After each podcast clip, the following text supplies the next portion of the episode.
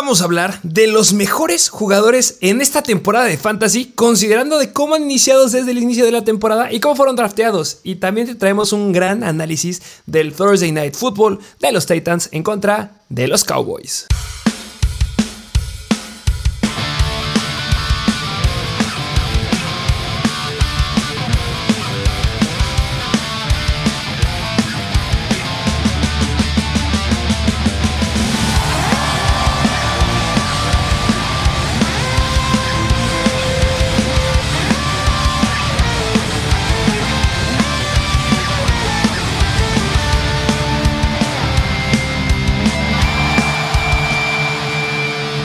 Bienvenidos a un nuevo episodio de Mr. Fantasy Football. Así es, ya la semana pasada vimos los jugadores que nos decepcionaron mucho en esta temporada de Fantasy, pero ahora toca irnos al lado bueno, al lado positivo y ver aquellos que pues sacaron nuestro equipo avanti. Así es, ¿cuál es tu jugador favorito del draft? Mm, pues mira, que yo haya drafteado, pues ya va a ser pequeño spoiler, pero yo creo que uno de ellos sin duda alguna tiene que ser Austin Eckler o, pues, yéndonos a otra posición, tiene que ser Travis Kelsey. ¿Sí? ¿Crees que es tu mejor pick de todos los equipos que hayas jalado? Mira, yo me iría más con Travis Kelsey porque Travis Kelsey no se le compara a ningún Tyrant. Ahorita, cuando lleguemos a la posición de Tyrant, mencionaremos ese diferencial que lo hace único y especial al buen Travis, pero es que tenerlo de verdad te marcaba mucha diferencia porque los Tyrants fueron muy deficientes esta temporada. Es que no, es que Travis Kelsey no es Tyrend, es otra cosa de otro mundo. O sea, de verdad, lo que hace, los puntos que te daba, no te da puntos, o sea, fuera de los promedios. Ya lo abordaremos a lo largo del episodio. Eh, muchas ganas de hablar de la situación de Derek Henry. Traigo ganas de hablar de esa situación y de unas cuantas situaciones que también se van a ir dando a lo largo de la temporada, pero ya las estaremos soltando a lo largo del episodio. Y también hay noticias este, uh, interesantes, notables a destacar. Sí, precisamente. Que hablando del tema de Derrick Henry, ya lo analizamos un poco, de hecho, en el episodio de waivers de esta semana. Así que vea nuestro perfil si nos estás viendo en Apple Podcasts, Spotify o en YouTube, vea nuestro canal de YouTube. Y ahí está el episodio y está dividido por capítulos. Y ahí puedes irte a la parte donde hablamos un poco de Derrick Henry, pero igual en este episodio lo, lo tocaremos también. Sí, que es importante, pero eso será hasta el análisis del Thursday Night Football. Noticias. Tenemos noticias importantes esta semana. Arrancando por una interesante que estábamos discutiendo justamente antes que iniciáramos la grabación. Eh, Las Vegas Raiders jalan esta temporada a Davante Adams, serio compañero de college y gran amigo de Derek Carr. Pero todo indica que hemos visto todo de Derek Carr con los Raiders.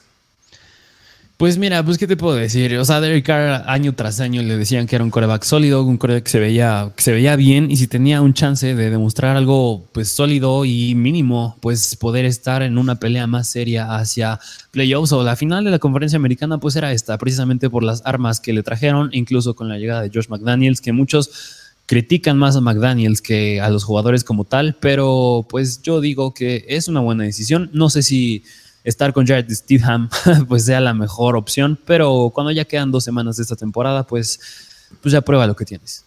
Sí, pero ¿cómo me, cómo, me dices que vas a empezar a Jared Stidham, que no ha iniciado ningún partido de la temporada, que van a encontrar una gran defensiva de los San Francisco 49ers y seguramente alguien en la final de Fantasy tiene a Davante Adams, tiene a Joe Jacobs, está considerando a Darren Waller, Hunter Renfro llegó a estar disponible en varias ligas, también podría llegar a ser opción, se cae todo. Precisamente, mira, como siempre, como este análisis lo mencionamos antes de la temporada y lo que traía Josh McDaniels a estos Raiders es que se caracterizaba mucho por lanzar a jugadores desde el slot y usar mucho a los running backs por aire. Y ahorita con Jared Stidham, un coreback que viene de los Patriots, es decir, ya se conocen, no es como que tampoco, pues en la vida de Jared Stidham no hayamos visto nada en la NFL, pero sin duda alguna yo creo que pues sí cae un poco el upside que puede tener. Más los wide receivers, más diría yo Darren Waller y Davante Adams, no creo que tanto Josh Jacobs. Pues no lo sé, después de la semana pasada que vimos bastante mal el escenario de Davante Adams, ah, tengo miedo, tengo miedo esta semana, pero ya lo analizaremos a profundidad cuando llegue el momento. Em, otras noticias importantes que tenemos, Colt McCoy liberó protocolo de conmoción, se espera que sí juegue. Y eso me gusta, van en contra de Atlanta y eso me alivia muchísimo eh, si es que tengo a DeAndre Hopkins. Sí, precisamente. Así que buenas noticias con el buen Andrew Hopkins, que pues ya es esta semana muy importante que tiene que sí dar números de un wide receiver 1. Sí, y también otras noticias. Eh, Tony Pollard sigue sin entrenar. Ya lo hablaremos ahorita que toquemos el tema de Thursday Night. Igual que la situación con el buen Derrick Henry. Y bueno, otra situación que es que la tenemos que recordar. No sé por qué lo estamos dejando tan, tanto tiempo. Este, Carson Wentz regresa a ser otra vez el, coreback. Ya lo mencionamos, pero es que, es que sigo sin entenderlo. Se me hace muy similar a la situación que está pasando con los Jets. Que imagínate que tú eres el coreback de alguno de estos equipos. Que de repente eres Carson Wentz, empiezas, ahora es el titular. Y de repente ya no, porque lesión y porque juego mal. Y que luego llega Taylor Haneke. Y que luego la temporada pasada que estaba Kyle Allen. Y ahorita ya regresa el Carson Wentz. O sea, no entiendo qué está pasando por el staff de cocheo. Me da miedo este, aquí, aunque también se debe mencionar que está la lesión de Antonio Gibson, que ojo, podría perderse esta semana porque tiene un esguince de tobillo. Vimos como al final del partido de la semana número 16 ya no tuvo acarreos y que mejor decidieron sentarlo. Y hay cierto riesgo que no juegue. Me gusta por Brian Robinson, pero no me gusta por Trey McLaren. Me estaba gustando por Jahan Dodson, pero ya no tanto. ¿Qué mere que tenga este equipo? Precisamente, aunque se vio bastante bien Carson Wentz, eh, a pesar yo creo que de tanto hate que le tiramos la semana pasada, se vio bastante bien en ese juego en contra de los 49ers, así que yo creo que tampoco es una tan mala decisión esta, esta decisión por parte de Ron Rivera. Digo, pues quedó con un touchdown bastante bueno, nada más falló cuatro pases. Espero que sea el caso esta semana en contra de Cleveland, pero ya lo abordaremos en el Start and Seat, el episodio de Start and Seat de esta semana. Es que ya confía en él. Confié en él inicio de la temporada, me acuerdo. Episodio número 2 de Waivers. Y dije, vayan por Carson Wentz, inicienlo Carson Wentz. La siguiente semana va a ser un gran juego. Que nos dio 12 puntos fantasy. Apagó a McLaurin. No me gusta para nada lo que se viene aquí. Ah, pero en mm, fin. Yo, bueno, mira, yo, yo me iba más al punto de que es, no es tan malo para los wide receivers. Yo no me atrevo a iniciar a Wentz esta semana con mi coreback. Yo no confío en él tampoco. Pero para los Whites considero que tampoco es tan, tan, tan mal yo creo que sí es muy malo para los wide receivers. Bueno, pero como dije, pues lo analizaremos un poquito más a específico ya en el episodio de Start and Seed de esta semana. Sí, bueno, ya lo estaremos analizando a profundidad, como dijiste en el episodio de Start and Seed de esta semana. Y bueno, otra noticia que también es importante mencionarla, que Lamar Jackson no ha regresado a entrenar y al menos tampoco entrenó el día de ayer. Así es, así que preocupante si tienes al buen Lamar, aunque como tú luego sueles decir, es mejor que pues, no vaya a jugar porque ya no le dudas tanto en si meterlo o no, pero para quien sí es malo es para Mark Andrews. Sí, y ya de, lo último, eh, Kenneth Walker se espera que sí juegue, que llega a estar cuestionable, creo, por ahí. Y este, Tota Gobeloa, eh, que ya hicimos ahí un TikTok este, hablando acerca de Tota. Y eh, si quieren más información, vayan a ver TikTok. Pero se cumple lo que estamos diciendo. Yo creo que sí va a pasar lo que dijimos en ese TikTok. ¿Quieren saber qué dijimos? Vayan a ver el TikTok, Mr. Fantasy Football. Creo que son todas las noticias, ¿no? Sí, sí, sí, sí. Precisamente creo que no hay nada más que decir por, al menos por el día de hoy. No, o sea, hay una. Y quiero hablar de esto. Esto sí es importante. Los Colts, que subimos una historia a Instagram. Los Colts van a empezar a iniciar a Nick Foles. ¿Por qué deciden iniciar a Nick Foles? Porque Matt Ryan no tiene futuro en ese equipo. Que ojo, eh, muchos están diciendo que ojo, Derek Carr va a los Colts. No lo sé, ya veremos después. Pero, ¿qué pasa con los Colts? Llevan cuatro ganados de toda la temporada. Actualmente se colocan, si acabara ahorita la temporada, tendrían el cuarto pick general del próximo draft. Y vaya qué buenos corebacks eh, la próxima temporada. ¿Quién tiene el primer pick que también necesita coreback? Los Houston Texans. Los Houston Texans tienen dos ganados nada más. Dos ganados, tienen empate y pues tienen 14, 13 perdidos. No me sale la cuenta. 12, 13, 14, 15. Dos perdidos. Los Colts con Nick Foles están intentando ya perder el resto de los partidos. Ya no quieren ganar. Y por eso me gusta mucho la defensiva de los Giants. Y es por eso que quería hablar esto. No me gusta la situación que se viene con los Colts, yo creo que van a empezar a perder, pero lo interesante es que en la semana número 18 los Colts van en contra de los Houston Texans. Y va a estar bien interesante porque si los Houston Texans logran ganar esta semana, está difícil, van en contra de los Jaguars. Y se enfrentan en la última semana. ¿Crees que se atrevan a jugar a yo no quiero ganar? ¿Tú jugarías al yo no quiero ganar si fueras Houston? los Colts se lo van a hacer. y después el, famosísimo, tanking. Exactamente, que fue por lo que estuvieron investigando los Miami Dolphins a lo largo de la temporada que dijeron, ah, no hicieron el tanking. Pero se podría venir un tanking o de Houston o de los Colts eh, para cerrar esta temporada. Híjole, pues yo creo que ahí va a ser una pelea por tener un pick más alto en el draft. Que, pues es que, mira, pues si ya investigaron una vez a Miami, yo dudo que se la jueguen a perder a propósito. Tendrán que disimularlo muy bien. Pero hablando del punto de Nick Foles que va a iniciar esta semana, precisamente por eso en el episodio de waivers también les pusimos que fueran a buscar la defensiva de los Giants, que es una buena opción esta semana. Sí, justamente. Y nada más, eh, yo creo que sí se pone muy interesante, porque me justamente lo decían por ahí igual en algunos analistas. Imagínate, o sea, o lo que pasó hace dos, hace dos temporadas, que justamente los Jaguars y los Jets se estaban peleando el primer y segundo pick general. Y al final, ¿quién se quedó con el primer pick? Los Jaguars. ¿Quién se quedó con el segundo pick? Los Jets. ¿A quién jalaron los Jaguars? A Trevor Lawrence. ¿Y a quién jalaron los Jets? A Zach Wilson. Imagínate que los Jets se hubieran quedado con el primer pick. Imagínate un Trevor Lawrence con esta ofensiva de los Jets. Pero deja la ofensiva, con esta defensiva de los Jets.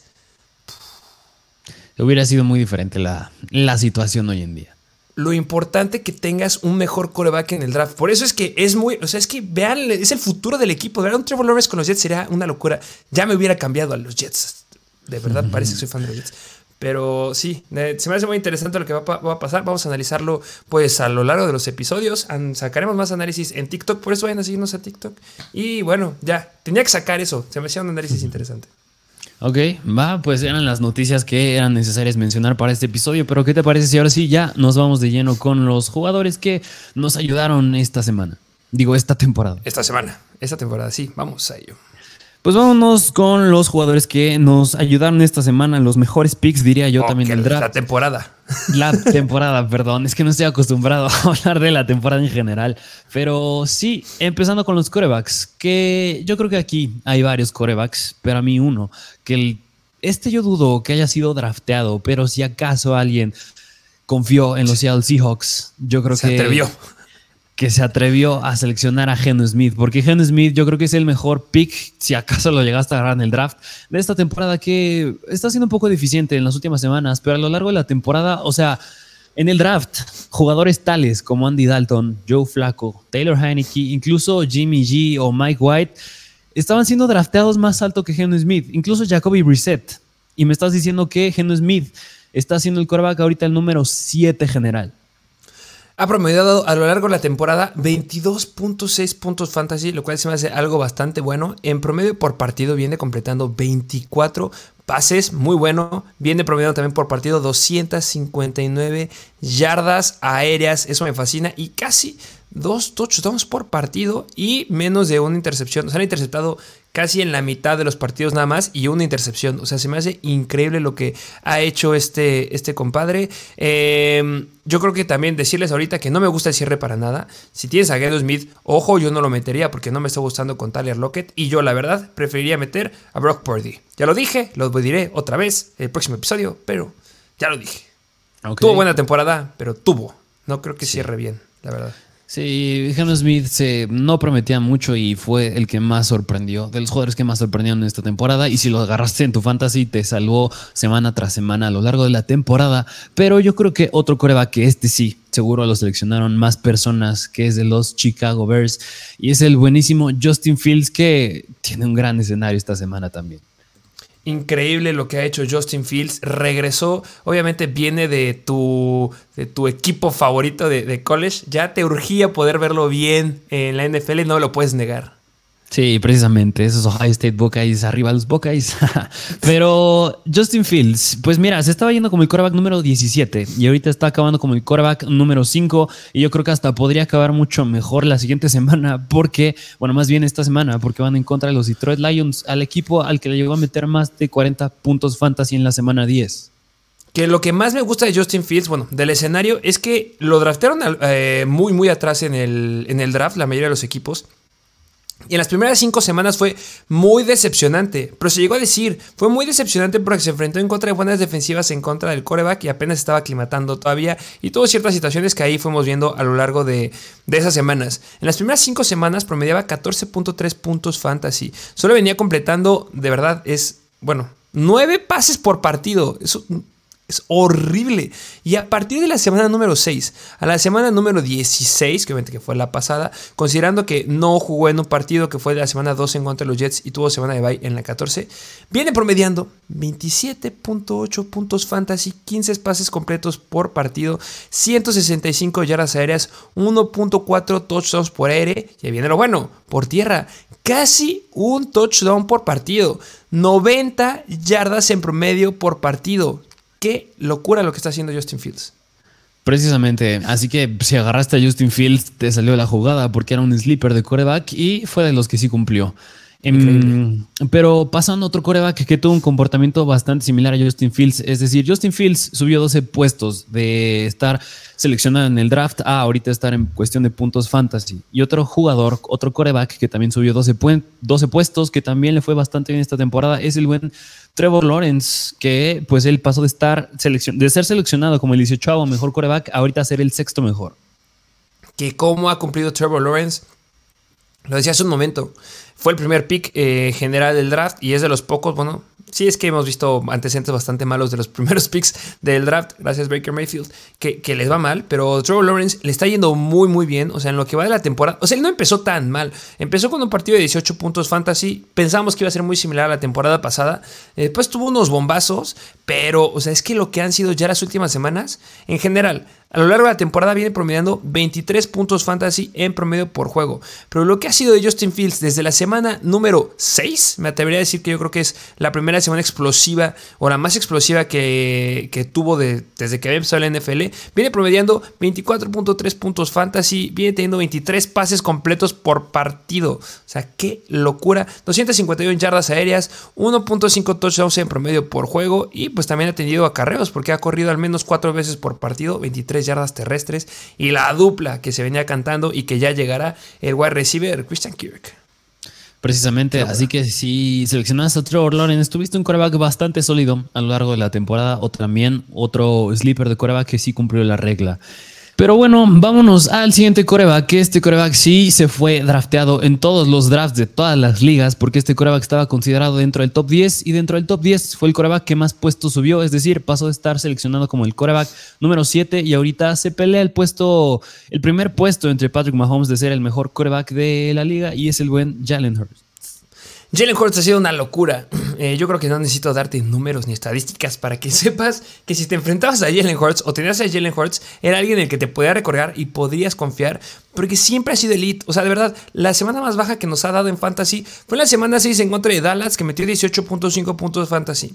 Pero después de ahí, siempre ha metido más de 20 puntos fantasy. A lo largo de la temporada viene promediando por partido, que esto se me hace increíble. 29.6 puntos fantasy, obviamente quitando la semana 16 que no jugó en contra de Dallas otra vez, pero ha tenido 20 pases completos por partido de 30 intentos. O sea, lo que ha hecho con DK Metcalf, con DK Metcalf, lo que ha hecho con AJ Brown y con el buen Devonta Smith ha sido muy, muy bueno. 248 yardas y ha corrido de una forma espectacular, promediando 53 yardas terrestres por partido, en 11 intentos por partido y casi un touchdown terrestre por juego. O sea, una locura lo que ha hecho Jalen Hurts. Ya he preguntado al staff de cocheo si es que va a poder jugar esta semana. Lo que dicen es, Jalen Hurts es irreal. Si le decimos que juegue, seguro juega. Solo tengo miedo que no se les vaya a lastimar para la postemporada porque quiero verlo en postemporada. Pero pues irreal si es que lo tienes. Y de ahora en adelante, el quarterback 1. Sí, justamente. Así que Jalen Hurts, una gran opción en la posición de coreback. Pero también vámonos al siguiente coreback, que este también subió varios puestos. A lo mejor ya no tuvo tanto impacto como fue Tua Tagovailoa. Digo, Justin Fields, Jalen Hurts, este, Trevor Lawrence o el mismo Geno Smith. Pero el buen Jared Goff de los Detroit Lions pasó de ser el coreback seleccionado número 25, ahorita a ser el número 12 en cuestión de puntos fantasy. Así que también hubo semanas en las que semana tras semana la pregunta contigo era, ¿tú consideras a Jared Goff un streamer? Y la respuesta era que en algunas sí y en otras no, pero pues tú lo has dicho y que en varias conferencias de prensa el buen Jared Goff decía que está jugando su mejor fútbol de su carrera que justamente mi pelea que llegué a decir o las cosas que te llegamos a discutir cuando vimos a los jugadores que entraban al Pro Bowl, yo decía que la verdad se merecía más Jared Goff estar en el Pro Bowl fuera de Kirk Cousins. No estoy diciendo que, que Cousins sea malo, pero se lo merece a Jared Goff. No creo que se vuelva a repetir una temporada como esta eh, de buen Jared Goff. Me ha gustado mucho lo que ha hecho. Eh, ha dado semanas de 35 puntos fantasy en contra de Seattle, semanas de casi 30 otra vez en contra justamente de los Vikings. La semana pasada, más de 30 puntos en contra de Carolina. Esta semana va en contra de Chicago. Claro que es una muy buena opción. No tiene muchas armas. De repente tenía muchas armas, de repente se las quitaban. Me gusta mucho cómo se ve a futuro el ataque aéreo de estos Detroit Lions. Porque estás, tienes a Morra Sam Brown, tienes a D. Shark. Jameson Williams, por amor de Dios, ya úsenlo. Queremos verlo uh, todo su potencial a lo largo de la temporada. Pero pues sí, mm, la corona del mejor streamer de corebacks, yo creo que sí se la puede llegar el buen Jared Goff. Sí, yo creo que es un buen candidato a ser el mejor jugador seleccionado de waivers también, así como no tanto el siguiente, pero el siguiente se, se merece una mención honorífica, es de los New York Giants y es el buen Daniel Jones, porque Daniel Jones pasó de ser seleccionado como el coreback número 22 a ser el coreback número 11 y semanas tras semanas, si tenías problemas en la posición de coreback, un coreback que pues no te iba a decepcionar una que otra semana sí, pero tampoco, y, o sea, era tanto riesgo por la habilidad que tiene de correr, pues es Daniel Jones. Bueno, era Daniel Jones. Sí, era Daniel Jones que, ojo aquí, ¿eh? sí me gustaría decir que siempre ha sido un gran streamer, por supuesto, pero esta semana la veo muy complicado porque nos han llegado muchas preguntas acerca de Daniel Jones. Eh, también ahí va a haber muchas, muchas preguntas de el wide receiver que la semana pasada le dio 11 targets, Isaiah Hodgins, pero ya les dijimos cuál es la situación con los Colts. Van a empezar a Nick Foles y quieren perder. Se esperan juegos que le peguen al under. Si quieren apostar en algo, apuesten al under de este partido sin ningún problema. Yo creo que Daniel Jones no es una muy buena elección si es que necesitas a un coreback en la final de Fantasy. Ya les dije, uno de mis favoritos es Brock Purdy. Justamente, así que Daniel Jones, otro gran pick. Y pues mira, también podemos mencionar tanto a Joe Burrow como a Patrick Mahomes, pero digo, son corebacks que más cumplieron la regla de acabar en el puesto que se estaban yendo, así que estos representaron un mayor upside a lo largo de la temporada. Justo. Mm, pero vámonos ahora a la siguiente posición, que en esta posición se pone mejor el asunto. Y aquí, más allá de mencionar a Austin Eckler y a Derrick Henry, dos running backs que han subido en sus puestos como fueron seleccionados porque son elite, uno que yo creo que sí vale la pena mencionarlo, que ha hecho las cosas bastante bien a lo largo de la temporada y recuerden que estamos hablando de una liga PPR, es de los Cleveland Browns. No, es Brice Hall. Es Brice Hall, gran pick. Muy bien, un aplauso para el muerto Brice Hall. Un aplauso. Por favor, un, minuto de silencio y un aplauso porque se lo merece. Eh, no, ya. ¿Quién es el corredor? Sí, porque digo, Brice Hollow lo hubiera podido hacer si no se hubiera lesionado, pero la lesión le dio en la torre. Así que este running back de los Cleveland Browns es el buen Nick Chubb, porque Nick Chubb se estaba yendo como el catorceavo mejor running back y ahorita es el sexto mejor running back. Ha sido un poco decepcionante en últimas semanas. Pero a ver, hablando de ligas PPR, que esté siendo el sexto mejor running back, cuando eres un running back puro de correr, Nick Chubb ha hecho muy bien las cosas. Sí, que es una locura lo que hace Nick Chubb. O sea, lo que me encanta es que si vemos el promedio de yardas que tiene después del contacto, promedia 3.3 yardas después del contacto, suele romper casi, bueno, el 18% de, de tacleadas que le dan, las suele romper. Es una locura lo que hace este Nick Chubb. Eh, yo sé que sí se merecía estar en el Pro Bowl, pero yo creo Sigo diciendo que había mejores opciones. Pero bueno, ya lo hablamos en otro episodio. Pues viene promediando 16.4 puntos fantasy a lo largo de la temporada. Viene promediando casi un touchdown por partido. Nick Chubb es confiable, es constante. Últimas cuatro semanas, quítenlas. Borrón. Esta semana no me gusta tampoco. Los Commanders se juegan mucho y van a meterle con todo estos Cleveland Browns. Pero pues de ahí afuera, Nick Chubb sigue siendo excelente. Sí, y lo que lo hace más estar aquí, porque algunos a lo mejor y se quejarán, es que estamos hablando de Liga PPR y que Nick Chubb haya hecho lo que haya hecho en una. Liga PPR es bastante bueno y, y vale, la pena, vale la pena mencionarlo. Pero el siguiente running back que les traemos, este es un running back dentro del top 10, fue el running back dentro del top 10 que subió más puestos, subió cuatro puestos de ser seleccionado como el noveno mejor running back y ahorita es el quinto mejor, es de los New York Giants y es el buen Saquon Barkley que justo hubo una liga en la que yo estaba decidiendo, me agarro a Javonte Williams, agarro a Shaquon Berkeley y decidí por Javonte Williams, decidí por Rhys Hall y se me tornaron los dos, o sea. Pues, eh, pues, es que ahí estaba la línea, mira, el décimo que se estaba yendo era Javonte Williams y el noveno era Shaquon Barkley, así que pues era la decisión y, y uno subió cuatro puestos y el otro cayó más de 60 puestos. Ya ni me digas. Soy con Barkley. Cumplió, la verdad, eh, ha cumplido bastante. En lo que va de la temporada ha promediado 18.3 puntos fantasy en ligas PPR, lo cual se me hace bastante, bastante bueno. Viene promediando 84 yardas por partido, 18 carros en promedio por juego. Es un gran número. No es algo espectacular como lo llegamos a ver con otros corredores que sí les metían mucha caña por ahí, pero pues también tenía recepciones. 3.7 recepciones en promedio por juego, 23 eh, yardas en promedio por juego también mucho, mucho potencial aquí. Me gusta lo que pueda llegar a ser esta semana. Ya les dije, situación de los Colts. Son la séptima peor defensiva en contra de corredores. Va a ser un juego que se van a inclinar al ataque terrestre los Giants porque lo van a ganar sí o sí. Entonces, buena opción para empezar la temporada. Buena opción a lo largo de la temporada porque no se rompió. Y gran opción para cerrar la temporada. Que ahí estaba el detalle con Saquon Barkley. Su problema eran las lesiones y no las tuvo.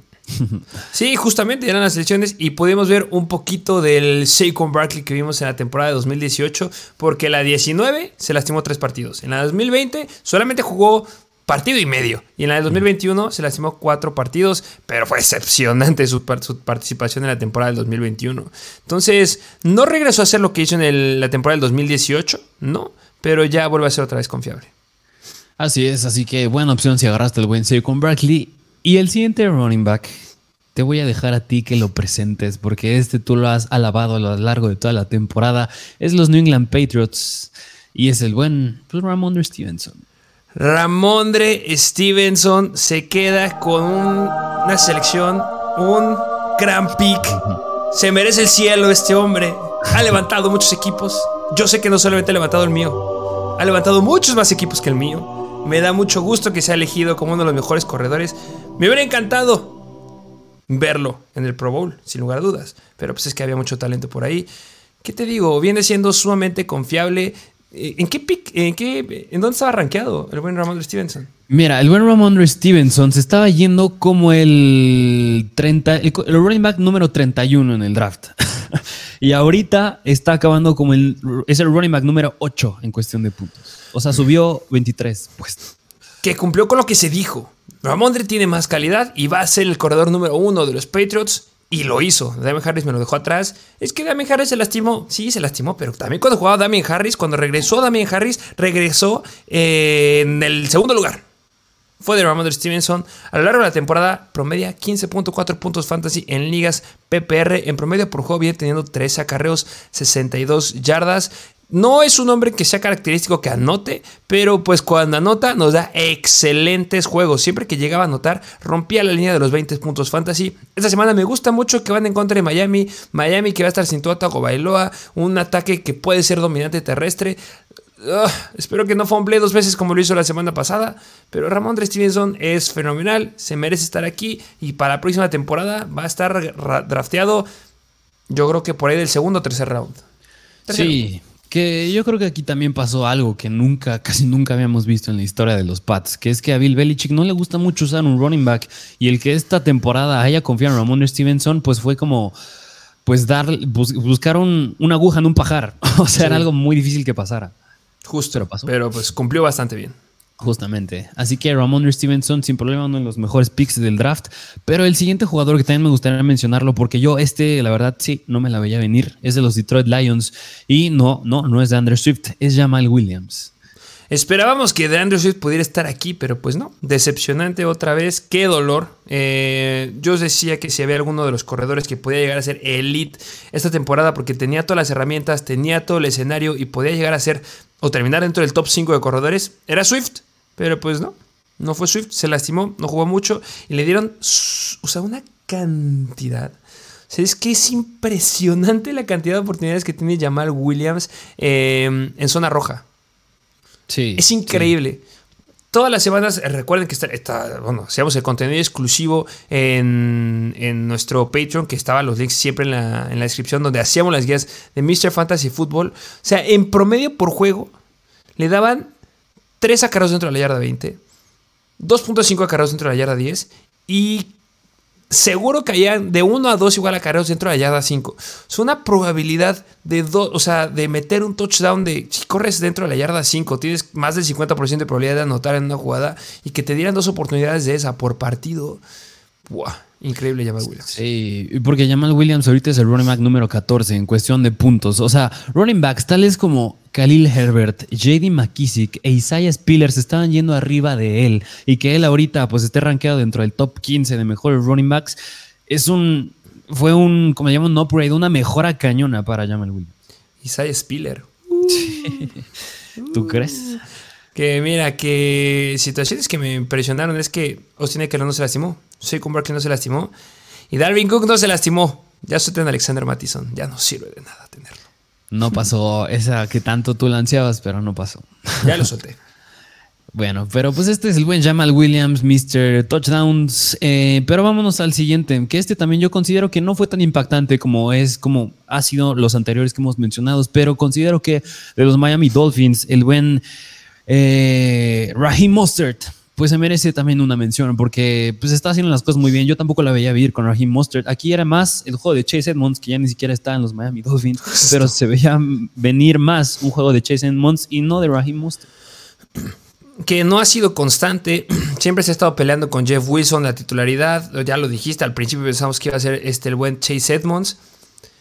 Se merece estar aquí porque ha subido mucho, ha estado muy buenas semanas, pero la verdad, esta semana en contra de los Patriots y con el ataque terrestre de los Miami Dolphins, que es muy similar a lo que pasaba la temporada pasada, justamente en los 49ers, donde estaba Jeff Wilson, donde estaba Raheem Mostert, no tenemos ni idea de quién va a ser el corredor número uno. Yo no les voy a recomendar a Raheem Mostert, yo no les voy a recomendar a nadie, ningún corredor terrestre, por mucho que no juegue Tota Tagovailoa. Yo no quiero esa carga para que me inicien alguno de estos jugadores en su final de fantasy, pero pues miren, esto es lo que nos espera del ataque terrestre de los Miami Dolphins.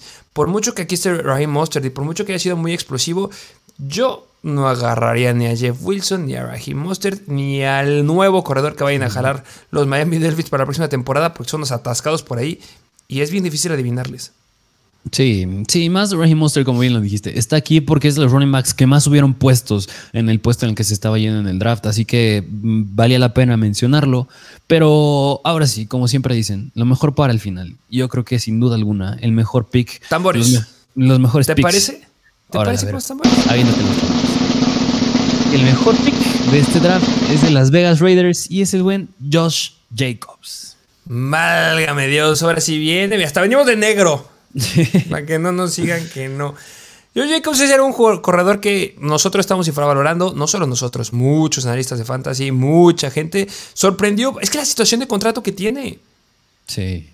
No me lo esperábamos por ningún lado, pero pues cumplió bastante, bastante bien. Cambio de, de coaches, este, consideramos que Amir Abdullah, que lo, que lo habían jalado, puede tener relevancia. Se esperaban otras cosas con, su nuevo y odiado head coach, pero pues mira, cuéntanos más de Josh Jacobs.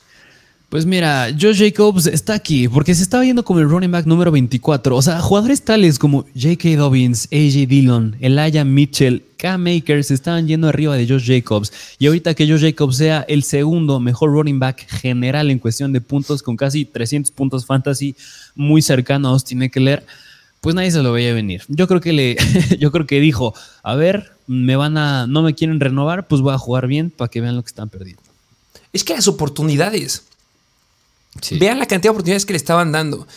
Semana 1 y semana 2. La semana 1 tuvo 10 acarreos y la semana 2 19 acarreos. Todos esperamos que ahí se fuera para abajo. Después se enfrentan en contra de Tennessee y le dan 13 acarreos.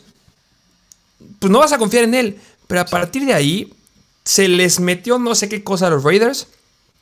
28 acarreos, 21 acarreos, 20 acarreos, bueno, luego 10 se cayó un poquito, 17, pero luego 21 acarreos, 24 acarreos, 33 acarreos, 26 acarreos, 27 acarreos, 22 acarreos. ¡Qué locura! Su volumen No lo puedo creer, o sea, de verdad. El jugador que nos dio el partido más explosivo de fantasy de esta temporada Creo que es Josh Jacobs en la semana número 12 en contra de Seattle que metió 48.3 puntos fantasy. Y creo que estará compitiendo con Tyreek Hill, que también tuvo una semana muy explosiva, pero ahorita checo el dato a ver quién hizo más. Que, híjole, a lo mejor yo sabes a quién llegaría a meter. A yo, eh, aquella semana de Joe Mixon en la que llegó a meter como 4, 5 touchdowns, como 3, 4 por aire. Un juego irreal de Joe Mixon también. Sí, pues mira, eh, ya chequé y Tariq Hill metió 42 puntos fantasy en la semana 2-3, pero sí, tienes toda la razón. El que metió más puntos fue Joe Mixon, 55 puntos a favor de Joe Mixon en contra de los Carolina Panthers. Sí, que Joe Mixon precisamente fue, fue de los running backs que más cayeron dentro del top 10, pero bueno, esa es otra historia. Joe Jacobs, un gran pick de este año. Así es. Este es el buen Joe Jacobs. Y vámonos a la siguiente posición. A la siguiente posición, que es la de los wide receivers. Que mira, aquí se merece que los mencionemos. Tales como Tyree Hill o Justin Jefferson son picks irreales que se merecen su mención honorífica. Yo creo que tú, mejor que nadie, lo entiendes porque tienes a Jefferson en diversas ligas. En las ligas que voy a ganar y que me voy a llevar, en donde la cajita de dinero está bastante alta, Justin Jefferson ha levantado mi equipo, qué gusto. Eh, este, no me acuerdo si esta semana rompió el récord de Randy Moss por la mayor cantidad de algo. Está rompiendo lo que quiere este hombre y este es espectacular. Me gusta mucho lo que están diciendo aquí los, los Minnesota Vikings. Me impresiona, no, Sabíamos que iba a pasar esto porque justamente jalaron al coach que había hecho a Cooper Cup y que lograra que Cooper Cup fuera el MVP indiscutible la temporada pasada. Se lo quedaron Minnesota Vikings y sabíamos que iba a meter ese esquema, iba a meter esa idea con este Justin Jefferson, pero me gusta más cómo le están aplicando en los Vikings porque no solamente es Justin Jefferson, T. Hawkinson viene también jugando muy, muy bien. Vemos ataque terrestre. Vamos muchas cosas por todos lados. Me da mucho gusto por los fans de los Vikings que pues, van a tener a un MVP, posible MVP, no lo sé. Que estaría interesante hablar de cuáles son nuestros quinielas para ser mejores jugadores de esta temporada. Ya lo hablaremos, pero Justin Jefferson se lo merece sí o sí. Y, y, pensar que aquella temporada en la que LSU tenía a Joe Burrow, a Justin Jefferson y a Jamar Chase en su equipo, ¿lo puedes creer? Qué locura, LSU, wow. Sabe cómo tener a wide receivers y cómo crear wide receivers. Están cañones. Pero pues de la mano de Justin Jefferson, otro también es Tyreek Hill. Pero más allá de ellos, porque ellos sí se les ven en una gran temporada. Uno que yo no me la esperaba, que yo creo que es de los mejores picks también, es de los Detroit Lions. Y es el buen Amon St. Brown. Es que con el cierre que tuvo la temporada pasada se veía venir. Y yo esperaba que que le fuera mejor, ¿eh? Me atrevo a decir que yo esperaba todavía más. Ok. Que esa pues, es mucho, ¿eh? Pues mira, Amon Brown Browns estaba yendo como el wide receiver número 24 y subió 18 puestos ahorita a ser el sexto mejor wide receiver. O sea, estar dentro del top 25 a estar dentro del top 10 de mejores wide receivers. Qué locura lo que ha hecho Monra Sam Brown. Solamente ha habido dos semanas, en, bueno, tres semanas que hemos dicho como, ¿qué pasó, compadre? Y fue justamente la semana número 5 en contra de los Patriots, que venía regresando de una lesión que tuvo en la semana 4 en contra de Seattle. Y eh, la semana número 7 en contra de Dallas, que le fue pésimo, que no entendimos ahí lo que hicieron los Detroit Lions, que justamente era cuando yo estaba recomendando de repente a Goff y de repente no. Y la semana 9 en contra de los Packers, pero de ahí en fuera es espectacular lo que ha hecho. Es que si quitamos esas semanas, nos va a estar promediando más de 20 puntos fantasy en promedio por juego. Y lo que me gusta de Amorra Sam Brown es la cantidad de targets que ha tenido. O sea, si vemos su target share, en todas las semanas ha tenido más del 20%. Y ha tenido una semana de 34, otra de 36, 35, 39% del target share, 37, 34, 31. La semana pasada, 31% del target share. Qué locura. Sí. Sí, que, mira, yo creo que sabes que yo sí veo posible un equipo que lo debe de haber por ahí, en el que de coreback tuviste a Trevor Lawrence, de running back a Josh Jacobs y a Ramondre Stevenson, y de wide receivers a Monroe Brown y hasta Justin Jefferson. O sea, si te veías ese equipo, sí o sí tienes que estar en la final. Sí, sí o sí, 100%. O, en lugar de Trevor Lawrence, Justin Fields. Justamente, o sea, y ese es un equipo, ese es un equipo que es completamente posible que lo hubieras drafteado. Y de pateador Harrison Butker. Justamente. Así que pues estaría cañón tu equipo. Pero este es el buen Amon Sam Brown. Y vámonos al siguiente wide receiver que yo de este también va de la mano de Henry Smith, que yo no me lo esperaba. Es los Seattle Seahawks. Y es DK Metcalf, porque DK Metcalf se estaba yendo como el wide receiver número 21 y ahorita es el wide receiver número 12, que no subió tantos puestos como fue Amon Sam Brown, pero subir nueve puestos en la posición de wide receivers no es poca cosa ha hecho las cosas muy, muy bien DK Metcalf. Simplemente Russell Wilson era lo que era porque tenía DK Metcalf y a Tyler Lockett. No lo demostró esta, esta, temporada. Vamos a ver cómo le va esta semana con su nuevo staff de coach que ya dijeron que Russell Wilson sí va a ser el quarterback titular por el resto de la temporada. Hmm, suerte con eso. Eh, y, y DK Metcalf ha sido una locura, viene siendo constante. Se ha caído un poco en las últimas tres semanas. La semana pasada metió 15 puntos fantasy, pero es que nos ha dado semanas muy, muy explosivas. Y yo la resumiría esta temporada de Metcalf como constante. No ha sido sumamente dependiente al touchdown, pero sí ha sido muy constante. Y mira, hablando de los Seattle Seahawks y hablando de constancia, otro wide receiver de ahí que vale la pena mencionarlo aquí es Tyler Lockett, porque Tyler Lockett se estaba yendo como el wide receiver número 42. O sea, wide receivers tales como Hunter Renfro, Elijah Moore, Michael Thomas, Rashad Bateman se estaban yendo arriba de Tyler Lockett y ahorita Tyler Lockett es el wide receiver número 8. Así que. Qué locura Tyler Lockett, me encanta lo que ha hecho. Y tú lo dijiste, Rashad Bateman se lo estaban llevando antes Sí, que miren, en temporadas anteriores siempre el dilema era de o le va muy bien a Tyler Lockett o le va muy mal y ya esta temporada cambió el juego, ahora ya es muy constante. Sí, es que era sumamente volátil Tyler Lockett, o sea, lo que era Tyler Lockett, lo que era quien de repente Adam Thielen, de repente llega a ser volátil por ahí. Este, bueno, ahorita me vendrán a meter otros wide receivers, pero Tyler Lockett sumamente confiable, lástima de la lesión que tiene, pero en la próxima temporada gran pick. Justamente. Así que, bueno, todo este equipo de los Seattle Seahawks sorprendieron bastantes, pero vámonos otro wide receiver, que este nosotros se lo dijimos por todos lados, es de los Jacksonville Jaguars, y es el buen Christian Kirk. Christian Kirk, que ahí de, los TikToks que tuvimos al inicio, en TikTok, este, más, que tuvieron más views, fue justamente hablando de Christian Kirk. Yo les decía que Trevor Lawrence venía siendo sumamente constante eh, en el aspecto de intentos de por pase y en yardas aéreas. O sea, era muy bueno los números que tenía la temporada pasada, solamente que no encontraba a un hombre que le fuera, pues que tuviera mucha relevancia. ¿A quién tenía? Tenía DJ Shark tenía a la Visco Chenault, que eran un poquito los más relevantes, pero no había nadie. Y Christian Kirk venía de estar de los, los Arizona Cardinals siendo un underdog, que era la amenaza profunda de, los Arizona Cardinals, que justamente jalan a Marquise Brown, ya este, tienen una, un renovado ataque eh, aéreo con Greg Dortch, y, y bueno, todos saben que está ahí donde Hopkins. Y, este, y, Kirk llegaba a hacer cosas muy buenas. Tenía llegando con un muy buen contrato y se sabía que iba a ser el wide receiver 1. Y si lo agarraste, verdad, muy, muy feliz debes de estar porque ha hecho cosas impresionantes en la temporada. Justamente. Así que Christian Kirk también fue un gran pick de este draft. Y otro wide receiver que es de los Cleveland Browns, que la verdad también ha tenido sus semanas de declive, pero también le ha ido bastante bien, es el buen Amari Cooper. Porque Amari Cooper se estaba yendo como el wide receiver número 35 y ahorita está dentro del top 15, es decir, subió 21 puntos. Así que que Amari Cooper haya hecho lo que haya hecho con Deshaun Watson y con Jacoby Brissett tampoco es poca cosa. Sí, que bueno, con Deshaun Watson no iba haciendo como que, uy, wow, cuántas cosas. La mejor semana que le hemos visto con Deshaun Watson fue la pasada que tuvo 10 targets, 31% del target share, 6 recepciones para 72 yardas. Pero pues sí, ya ha tenido un poco de relevancia a inicio de la temporada. Empezó bien, de repente se caía.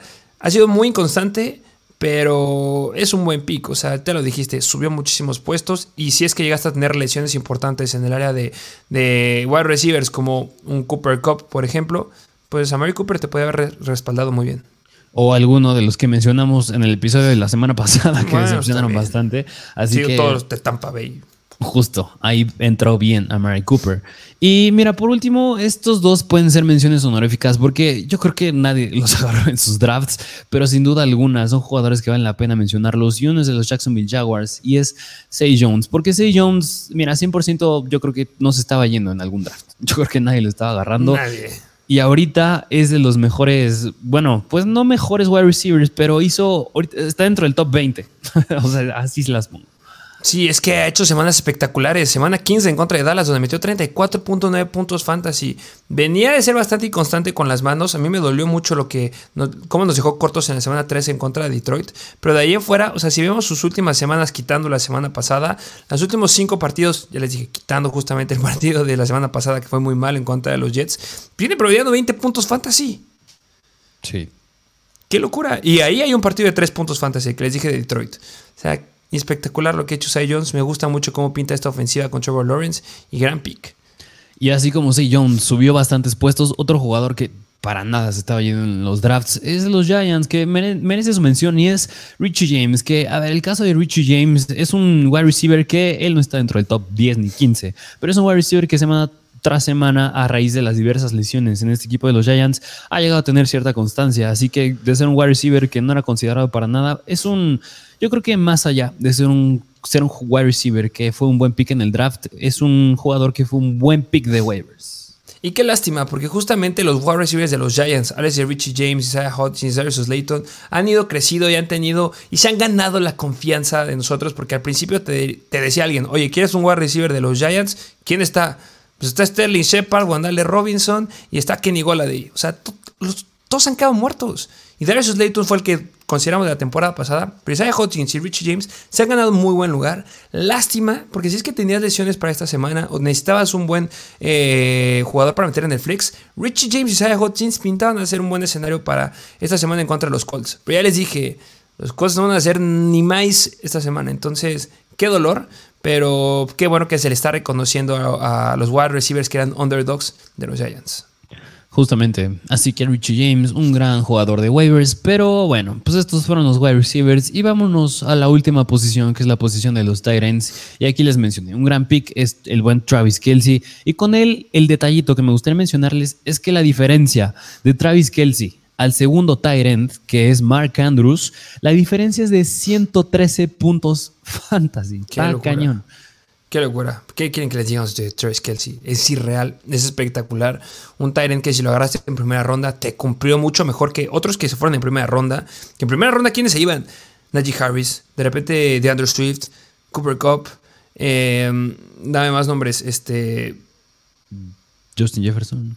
No, pero que decepcionaron. O sea, estos tres ah. muertísimos. Y si decidiste y tuviste los pantalones de agarrar a Travis Kelsey, fue mucho mejor.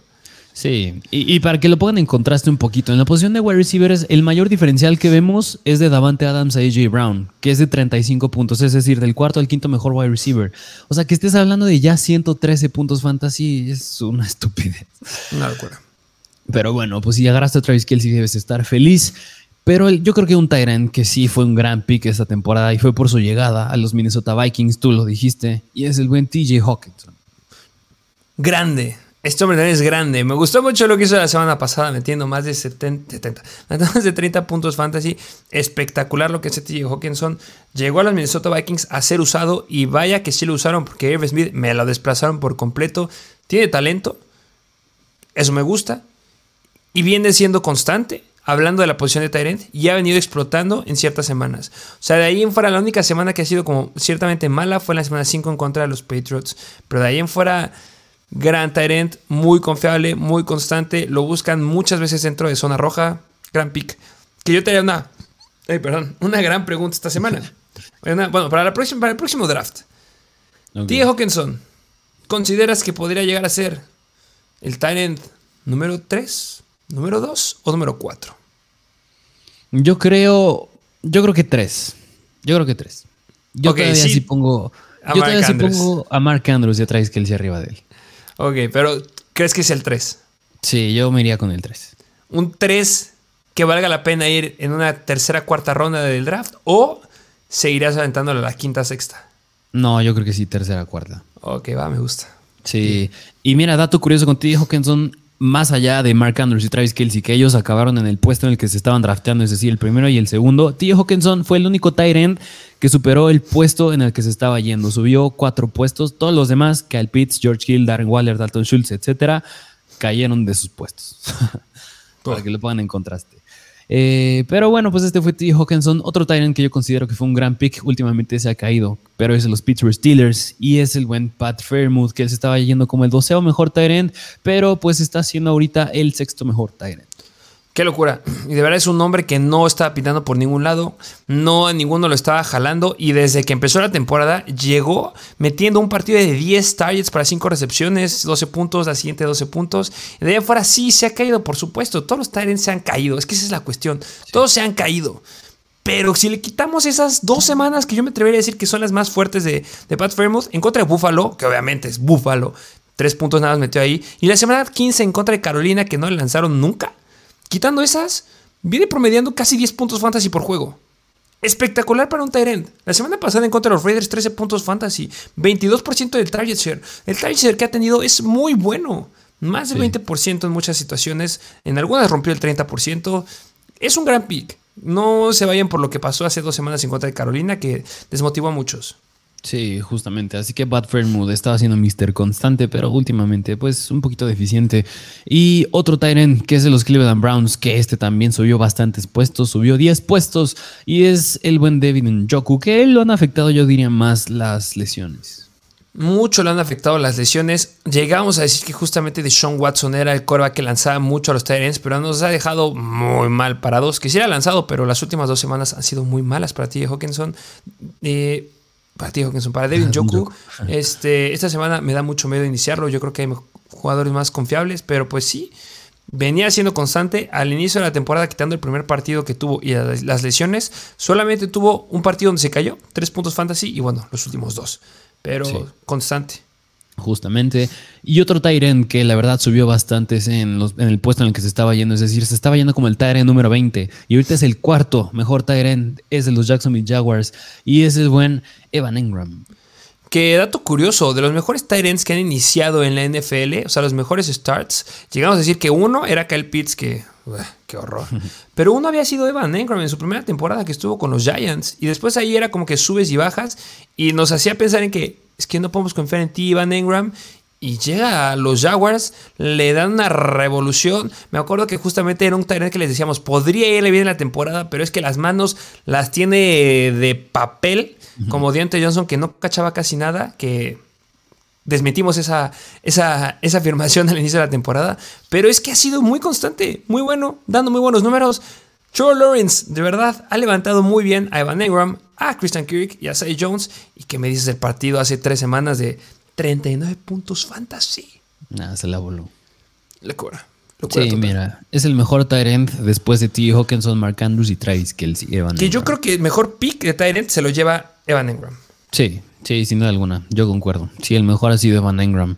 El que más puestos ha subido, de hecho. Y el siguiente Tyrant, que también fue un gran pick, que es el que le sigue de que más puestos ha subido, es de Los Ángeles Chargers y es Gerald Everett. Que obviamente cuando se lastima aquí a Allen y Mike Williams, pues a alguien tienes que lanzarle. Y de ahí se aprovechó bien Gerald Everett. Sí, que fue una buenísima elección. Y eh, mira, de ahí en fuera otros Tyrants que merecen una mención honorífica, que estos seguramente no se fueron en el draft, pero uno es Juwan Johnson y el otro que hace de todo, también es de los New Orleans Saints, es Tyson Hill, porque Tyson Hill ahorita es el Tyrant número 10, que ni siquiera es Tyrant. que ni es Teren, que ni es nada, eh, pero pues bueno, sabíamos que se podrán venir cosas buenas, cosas interesantes con el uso que le da Tyson Hill, que le encanta quitarle puntos a Alvin Camara, le encanta quitarle puntos a Chris Olave, pero bueno, yo la verdad la semana pasada esperaba algo mejor, mucho mejor, pero pues sí, 11 puntos fantasy, no se me hace malo, y pues lo mismo, va a ser un jugador situacional eh, por el resto de la temporada. Y mira, yo creo que otro Tyrant, si no se hubiera lesionado, que sin duda yo creo que hubiera sido el mejor pick de Tyrant, era Sackerts. Yo pensé que iba a decir Carpets. No, Sackerts. Era Sackerts. Sí. Y George Kittle también pues, se merece, que ha mejorado bastante. Sí, precisamente. Pero bueno, pues estos fueron los jugadores que más nos ayudaron a lo largo pues, de toda la temporada y pues se tenía que hacer, se tenían que decir porque merecían su mención honorífica. Así es. Pero ahora sí, ¿qué te parece si nos vamos de lleno al Thursday Night Football? lo que deben estar esperando muchos, que es el juego de los Dallas Cowboys visitando a los Tennessee Titans. Over-under mm, bajo, es de 40 puntos. Eh, los Cowboys proyectan 25 puntos y los Tennessee Titans 15. Y por eso son favoritos los Cowboys por 10 puntos. Sí, que bueno, si hablamos del clima, hay un 9% de probabilidad de lluvia. Justamente, así que, pues, ¿qué te parece? Pues si empezamos del lado de los Tennessee Titans, donde, pues, Brian Tannehill otra vez no va a jugar. No juega Brian Tannehill, juega Malik Willis. Y repito, los Titans esta semana no se juegan nada. Nada. El partido importante para los Titans es en la semana 18 que van en contra de los Jaguars. El que gane ese partido pasa a playoffs. Así de sencillo. Ya hemos visto una situación bastante similar en el 2019 de los Titans, que justamente en el partido de la semana número 16, que si no me equivoco, voy a checar rápido, que fue en contra de los Saints, no iniciaron a Derek Henry. Ya lo hicieron una vez. Misma situación esta temporada. Y tienes un Derek Henry que, una, es cuatro años más viejo. que pasó ya la temporada del 2021 en la temporada de 2021 quedó fuera a partir de la semana número 8 y pudo regresar al juego divisional, pero se perdió casi nueve juegos. Trae una lesión de cadera, que no es cualquier cosa. ha estado limitado en ciertas prácticas. Limitado en, el último entrenamiento que vimos. Y fue una semana corta, porque juegan justamente el día de hoy. Con esos antecedentes y con lo que estamos viendo, y que te vas a jugar el todo por el todo en la semana 18, donde necesitas a Derrick Henry, porque Malik Willis es malo con M mayúscula, no veo un escenario en donde vaya a jugar Derrick Henry. No hay una noticia oficial, pero yo no creo que vaya a jugar Derrick Henry. Y si juega, me lo van a limitar. Ojo, ojo con eso. Sí, así que yo creo que ten muy bien tus precauciones y nada de caso, bueno, hay, bueno, más bien aquí tú qué harías? ¿Jugarías a la psicología inversa? Es decir, irías a buscar de agencia libre a Julius Chestnut si es que vas contra el que tiene a Derrick Henry y busca a Julius Chestnut, mejor se lo dejas para meterlo porque es la séptima mejor defensiva en contra de los running backs, la de los Dallas Cowboys, o mejor se lo quitas para, pues, que ya lo dejas sin un running back. Yo creo que sería Hassan Haskins. Te irías más con Hassan Haskins. Yo creo que Hassan Haskins es el que tomaría mayor relevancia en, en esta en esta semana, eh, justamente pues porque Julius Chestnut viene de, una lesión, no, no, sé por qué se perdió el último partido, pero pues Hassan Haskins es el que ha estado tomando repeticiones, es el que ha jugado mucho más que Julius Chestnut, porque Julius Chestnut, el primer partido que vio en, esta temporada fue en la semana 13, solamente jugó 13, 14 y 15, y en esas semanas fue, tuvo relevancia entre paréntesis porque Haskins tuvo lesión. Pero Dontre Hillard fue el que tuvo más repeticiones. Ahorita está lastimado Dontre Hillard, está en IR. Yo creo que Hassan Haskins sería la opción si es que vas a buscar a alguien. Pero ya lo dije, se la suda a los Titans ganar o perder este partido. O sea, de verdad, yo creo que le deben dar mucho más área a Malik Willis y que lo intercepten. Ponte a lanzar, papito. Te necesitamos pilas en contra de los Jaguars, que también son una buena defensiva. Ponte a lanzar, mejora tu brazo, aunque sea un poquito. Y vamos a ver qué pasa en la semana número 18 en contra de los Jaguars. Entonces, yo creo, la verdad, que hay mejores opciones que Hassan Haskins esta semana. ¿Sabes quién podría llegar a ser una opción que también viene jugando bastante mal, pero va en contra de los Cardinals? Cordell Patterson. Creo que iniciaría antes a Cordell Patterson que Hassan Haskins. Yo obviamente iniciaría antes a todos los corredores que dijimos en waivers. Si está Tyler ayer, por favor mete a Tyler ayer antes que Hassan Haskins. Donde pondría la línea a lo mejor es... Ah, Déjame ver los corredores, pero ¿tú te aventarías con Hassan Haskins? No, no me lo aventaría. A lo mejor, y te digo, lo agarraría por este argumento de usar la psicología inversa, que es una defensiva complicada en contra del running back, se lo dejas y lo deja con malos puntos, pero yo creo que aún así sí iría a quitárselo si contra el que voy tiene a Derrick Henry. Y aún más, otro punto que me gustaría mencionar es que el argumento que usaste de Malik Willis, que sí, a ver, si crees que va a tener un buen volumen por aire, ¿te aventarías a meter a algún jugador wide receiver? Eh, de los Titans, no, ni de chiste. ¿Sabes cuántos pases completos? ¿Sabes cuántos pases, cuántos pases completos lleva Malik Willis en sus últimos tres starts o los tres starts que ha tenido en la temporada? Eh, menos de 30. Menos, mucho menos. Menos de 20. Menos. De 15. Menos. Ya, ya son. 8. Ok. 8 pases completos. ¿Confiarías en alguien más? Yo no. Ok, bueno, mira, es que digo, en contra de los Texans, pues digo, 23 intentos de pase, bastante bueno. A lo mejor, y digo, te hacía la pregunta por el volumen, no por tanto que a lo mejor y tengan recepciones, pero por el volumen que pueda caer, targets, era, iba más por ahí la pregunta. No, yo no confiaré en ninguno, la verdad. Ok, ah, pero pues aquí tienen pues este análisis del lado de los Tennessee Titans. ¿Y qué te parece si ahora pues nos vamos del lado de los Dallas Cowboys? Porque aquí sí tienen un mejor escenario, pero digo, de ser un juego tan favorable, podría ser mejor el escenario para los running backs que mucho ojo porque Tony Pollard está cuestionable y no entrenado a lo largo de la semana. Pero el staff de Cocho ya dijo que sí va a jugar. Ok. Entonces, si sí juega, yo la verdad no, no, hay, no hay manera que no puedas iniciar a Tony Pollard o que no inicies a, Tony Pollard, que se nos fue. ¿eh? También es uno de los mejores picks eh, en esta temporada de los corredores. Y obviamente, sí, Elliott también me, los inicias. Empiezo a Tony Pollard, empiezo a que Elliott. Porque justamente los Titans no hay manera en que le compitan. O sea, si de repente hay una escenario en donde Houston le pueda competir a Kansas City, que lo llegamos a ver, estos Titans no hay manera. O sea, pongo la mano al fuego que no hay manera que estos Titans le compitan a los Dallas Cowboys. Sí. No hay. Entonces se deben de recargar el ataque terrestre. Obviamente empieza Tony Pollard, empieza así Elliott. Y pues, tú qué me dices del ataque aéreo. CD Lamb es una locura. Sí, mira, yo creo que aquí nada más vale la pena hablar de dos, que yo creo que es el es, Dalton Schultz, que también tiene un escenario fácil, y CD Lamb, pero por lo mismo que puede ser un escenario pues más favorable hacia los Cowboys, yo no espero un juego tan explosivo. Lo tienes que iniciar a CD Lamb y también me atrevo a decir a Dalton Schultz, pero no espero un juego como la semana pasada, que se quedó con 10 recepciones y 2 touchdowns. Sí. Sí, no, va a estar limitado por justamente porque no va a haber exigencia en el juego, pero sí, sí los tienes de empezar. Y nada más como que dato curioso, eh, un análisis que estaban haciendo en la revista de Athletic, justamente analizaban lo que podía llegar a pasar con T.Y. Hilton y se rumora que ya le van a dar mucho más juego a T.Y. Hilton esta semana.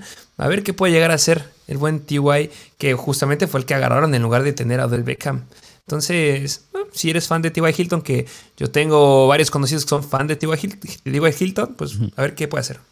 Y pues como último argumento, yo creo que también si tienes la defensiva de los Cowboys o si está disponible, vela a buscar porque es una gran opción esta semana. La mejor defensiva junto a la de los Giants esta semana. Así es. Así que si están libres, cualquiera de los dos son buenas opciones. Pero bueno, pues este fue el Thursday Night Football y los jugadores favorables de esta temporada.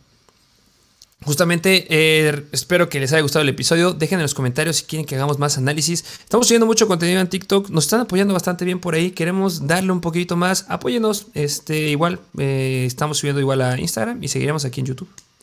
Así es, así que como bien lo dijiste, espero les haya gustado el episodio del día de hoy. Síganos allá en Instagram, en los en, en Instagram como en TikTok, arroba Mr. Fancy Football. Dejen su like aquí, por favor. Coméntenos qué opinan de estos episodios, qué más les gustaría seguir viendo. Suscríbanse, activen la campanita. Y bueno, ¿tienes algo más que decir? Será todo. Sin nada más que decir, disfruten del Thursday Night Football y nos vemos a la próxima.